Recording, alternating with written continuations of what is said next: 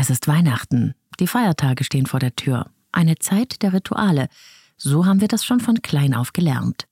Familienfeier, Geschenke, jede Menge Essen auf dem Tisch. Alle Jahre wieder. Obwohl viele Menschen von dem ganzen Rummel wahnsinnig gestresst sind. Aber die Erwartungen sind groß. Ganz toll soll es werden. Am besten perfekt. Ganz harmonisch. Eigentlich ist es kein Wunder, dass gerade an den Feiertagen Familienkonflikte aufbrechen oder eskalieren, alte Wunden neu aufgerissen und Hoffnungen enttäuscht werden. In Familien genauso wie in Partnerschaften. Denn welches Wunder soll denn bitte schön geschehen, dass das, was sich über Jahre angestaut hat und nicht geklärt werden konnte, sich plötzlich im Kerzenschein auflöst? Das Ungesagte sitzt immer mit am Festtagstisch. Es gibt nicht wenige Menschen, die haben richtig Bauchschmerzen vor dem, was da wohl kommt. Andere sind allein oder krank, haben vielleicht keine Familie mehr oder den Kontakt abgebrochen. Das tut besonders weh, wenn man in diesen Zeiten, die von Familienritualen geprägt sind, eine Leerstelle feststellt. Und dann gibt's da ja noch die Glücklichen, die stimmige, authentische Familienbeziehungen leben und solchen Feiertagen ganz entspannt entgegensehen und sich wirklich freuen. Was die vielleicht anders machen und wie du gut durch die Feiertage kommst, auch wenn dann nicht alles so easy ist in deiner Familie, darüber sprechen wir in dieser Folge. Aber auch darüber, dass Rituale sich verändern dürfen, wenn sie lebendig und authentisch sein sollen, nicht nur an Weihnachten. Leben, lieben, lassen. Der Podcast zum Thema Persönlichkeit, Beziehung und Selbstliebe. Von und mit Claudia Bechert-Möckel. Herzlich willkommen bei Leben, lieben, lassen, deinem Selbstcoaching-Podcast mit Herz und Verstand. Ich bin Claudia Bechert-Möckel, Persönlichkeits- und Beziehungscoach. Ich unterstütze Menschen dabei, sich selbst und andere besser zu verstehen, um gelingende Beziehungen zu führen. Und um Beziehungen geht's natürlich in der Weihnachtszeit und vor allem an so ritualgeprägten Feiertagen besonders stark. Da prallen manchmal im Kreise der Familie Welten aufeinander, die äonenweit voneinander entfernt sind, und das ist nicht immer easy. Wie kommen wir gut dadurch und wie können wir lebendige Rituale gestalten, die sich wirklich gut anfühlen? Darüber sprechen wir gleich. Und jetzt kurz Werbung für Avea, dem führenden Schweizer Unternehmen in Sachen Longevity-Forschung. Avea hat sich einen Namen gemacht mit hochwertigen Supplements auf dem neuesten Stand der Wissenschaft für ein langes und gesundes Leben. Und wichtig dafür ist auch, hast du vielleicht schon gehört, ein möglichst stabiler Blutzuckerspiegel, ohne allzu heftige Spitzen und Abstürze, wie das zum Beispiel nach einem kohlenhydratreichen Essen entstehen kann. Und zum Glück gibt es eine natürliche Möglichkeit, solche Glucose-Crashs zu vermeiden, die ja nicht gut für unseren Körper sind. Von Avea gibt's den Stabilizer mit einer revolutionären blutzuckerstabilisierenden Formel. Im Stabilizer sind drei natürliche Inhaltsstoffe und die blockieren ca. 40 Prozent der Kohlenhydrate beim Essen. Das bringt deinen Blutzuckerspiegel in Balance, wenn du mal was richtig Kohlenhydratreiches isst, wie zum Beispiel einen Geburtstagskuchen eine Kapsel vor dem Essen, wenn es zu üppig wird, und die Zuckercrashs bleiben aus, und zwar auf die natürliche Weise dank weißem Maulbeerblatt und Berberin, die im Stabilizer drinstecken. Und das Gute dabei, bleibt unser Blutzuckerspiegel stabil, fühlen wir uns nicht nur besser, es erhöht sich auch das Sättigungsgefühl und die Heißhungerflashs bleiben aus. Hast du auch Lust, den Stabilizer von Avea oder die anderen Longevity-Produkte selbst mal zu testen? Mit dem Code LLL bekommst du 15% auf deine erste Bestellung und du kannst risikofrei testen, denn Avia bietet eine 90-Tage-Geld-Zurück-Garantie. Link und Rabattcode findest du in den Shownotes dieser Episode. Für angeschlagene Beziehungen, für verstrickte Familienstrukturen ist die Weihnachtszeit so wie ein Brennglas. Paarbeziehungen, die sich im Alltag auseinanderretten, indem sie ständig beschäftigt sind, nur damit sie nicht aufeinandertreffen und die Beziehung überstehen, und die sich eigentlich wenig miteinander abgeben, die hocken dann plötzlich tagelang aufeinander. Und all das, was man sonst so schön verdrängen kann, das einen vielleicht nur noch eine Struktur miteinander verbindet, eine Gewohnheit, aber kaum noch echtes Gefühl, das spürt man dann in dieser Zeit zwischen den Jahren überdeutlich. Und dieses Nichts ist dann kaum auszuhalten und schreit einen richtig an. Zumal ja die Erwartung ein freudiges, harmonisches Miteinander verspricht und dann ist man einfach nur noch entsetzlich gelangweilt oder genervt.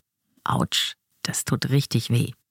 Paartherapeuten haben tatsächlich einen riesen Zulauf in den ersten Monaten des neuen Jahres. Ich kann ein Lied davon singen. Für Familiensysteme, die in ungünstigen Verstrickungen oder toxischen Beziehungen miteinander sind, gilt das genauso. Nie fällt es so krass auf wie in dieser angeblich heimeligen Zeit, wenn die Beziehungen untereinander eigentlich total belastet sind und dann muss man am Tisch ein gutes Gesicht miteinander machen. Vielleicht sitzt man da sogar mit Menschen herum, die man sich sonst nie aussuchen würde, muss sich versteckte Gemeinheiten anhören, während man der Harmonie wegen alles runterschluckt und so tut, als wäre alles fein. Und das erzeugt innerlich so viel Druck, dass da dann nicht selten doch die Bombe platzt und dann Bang, ist alles wieder da, die ganze ungeschönte Wahrheit, trotz des goldenen Scheins. Wenn dir das fremd ist, ich gratuliere dir.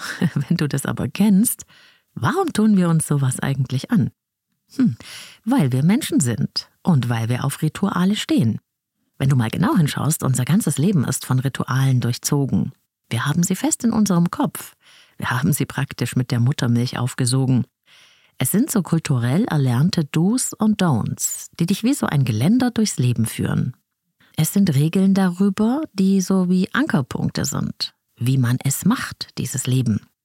Man muss Geburtstag feiern und die Runden ganz groß. Man muss Weihnachten im Kreise der Familie verbringen.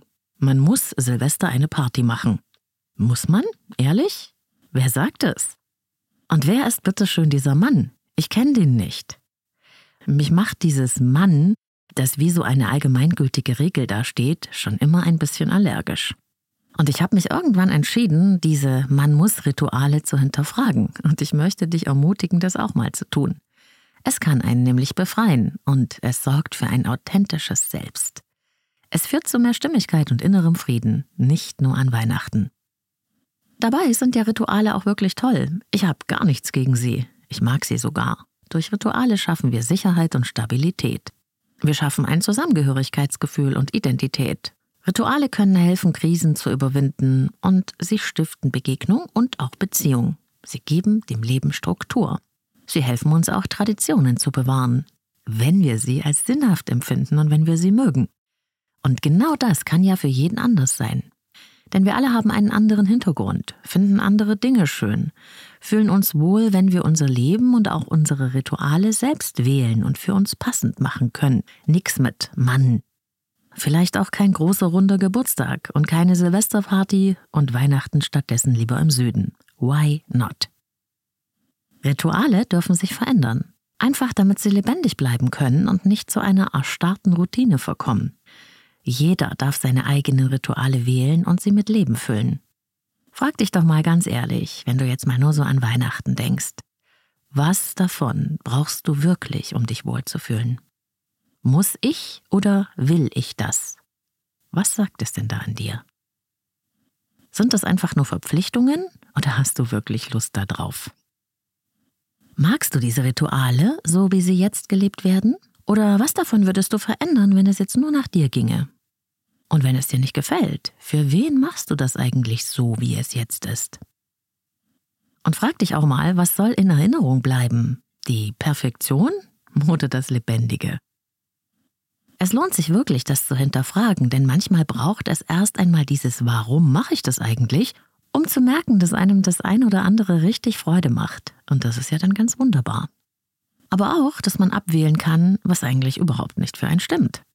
Zugegeben, es braucht etwas Mut, da mal ganz ehrlich in sich reinzuspüren und auszusortieren, neu zu wählen, umzugestalten, bis es passt. Und manchmal dürfen wir aushalten, dass wir da sehr, sehr unterschiedlich ticken. Und es ist okay, wenn wir es schaffen, eine gemeinsame Ausrichtung hinzukriegen. Immer mehr Menschen machen sich frei von Ritualen, die ihnen gar nicht mehr gut tun oder gefallen. Und ich finde es ehrlich gesagt ganz wunderbar. Und wer mir dann erzählt, ohne dieses haben wir schon immer so gemacht, driftet unsere Gesellschaft auseinander, das glaube ich nicht. Menschen werden immer Rituale finden. Und in der sogenannten guten alten Zeit, da war auch nicht immer alles gut. Manchmal war es einfach nur starr und streng. Am Ende geht es auch hier, wie überall im Leben, um die Balance. Sicherheit versus Lebendigkeit. Ich finde, wir dürfen beides haben und eine ganz eigene Balance darin finden. Und dann muss man ja auch mal sagen, Familie ist nicht für jeden das, was man im eigentlichen Sinne darunter versteht. So ein warmer Ort, wo man sich emotional verbunden und zu Hause fühlt. Wer das hat, der kommt natürlich gerne zusammen, weil es einen ja auffüllt und bestärkt. Und wer so ein Glück nicht hatte, der darf sich seine Herzensfamilie doch auch selbst gestalten. Blut ist nicht dicker als Wasser. Verwandtschaft sagt noch nichts über die Art von Verbundenheit aus. Es können einem Menschen nahestehen, mit denen man sich verbundener fühlt als mit seiner Herkunftsfamilie. Freunde können auch eine Familie sein. Wer sind die Menschen, die du wirklich liebst und die dich lieben? Das ist deine Herzensfamilie.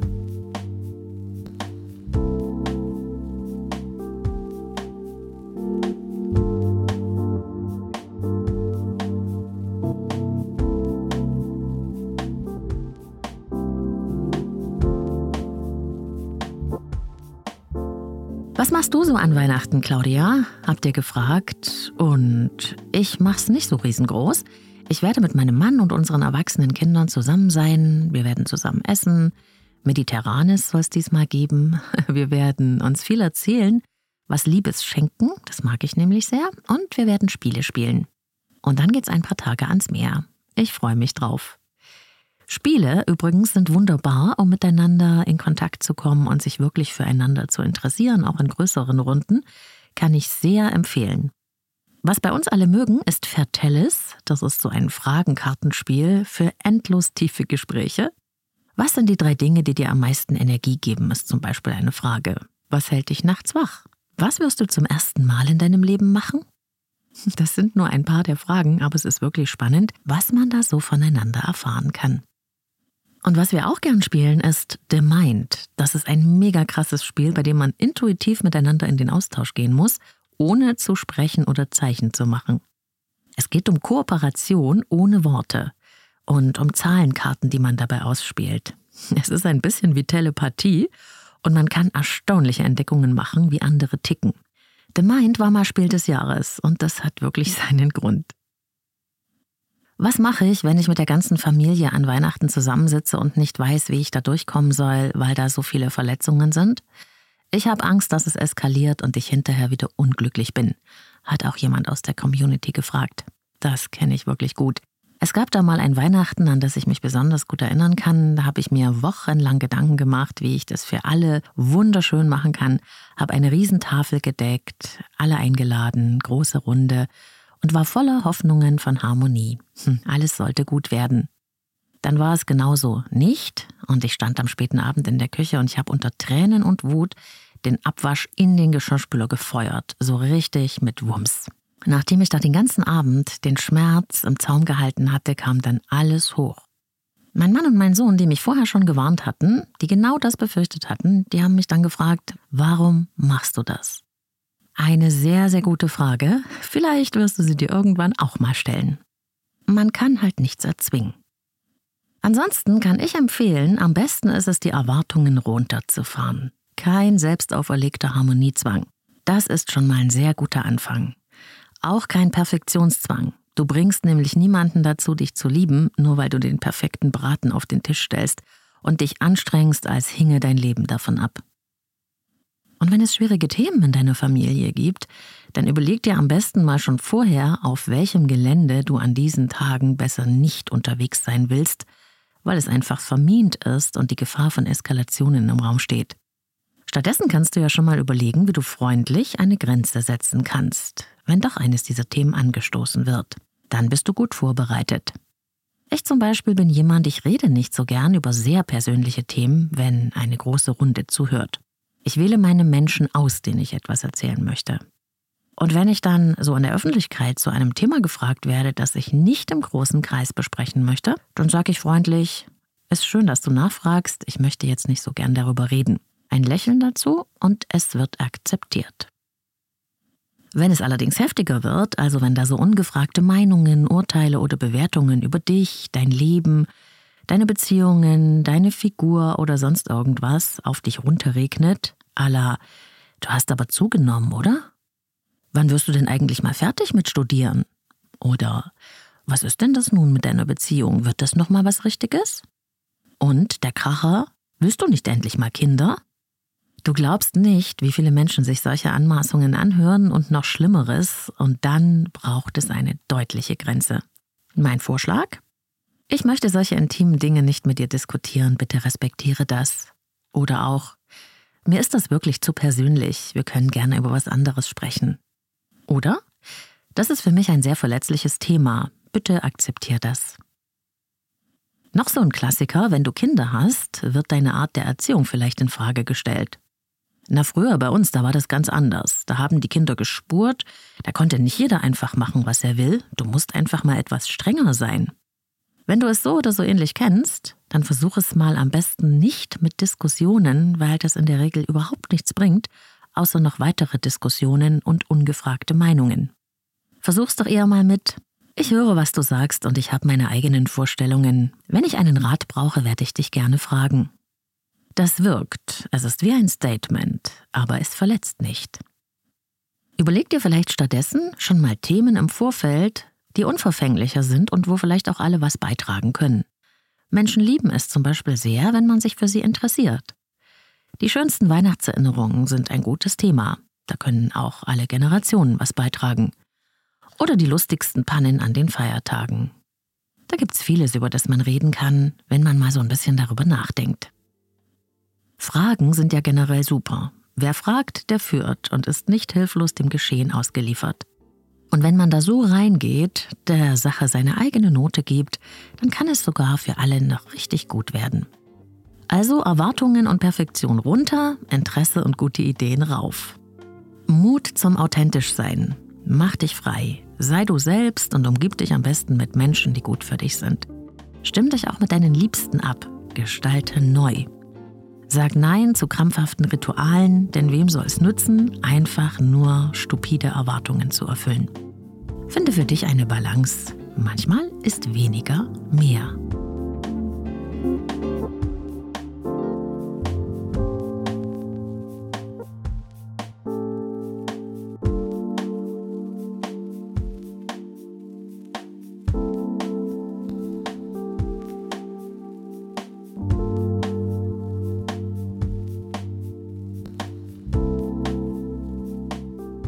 Rituale gehören zur Natur des Menschen. Sie können wunderschön sein, wenn wir sie mit Leben füllen. Und sie können starr und leblos sein, wenn wir uns da hineinzwängen wie in eine alte Jacke, die nicht mehr passt. Nur weil man es so macht. Besonders für Kinder sind Rituale eine wunderschöne Orientierung. Erinnerst du dich noch, als du klein warst? Welches der Rituale deiner Familie du wirklich mochtest? Welches mit Wärme aufgefüllt war? Wo du dich sicher und eingebunden gefühlt hast?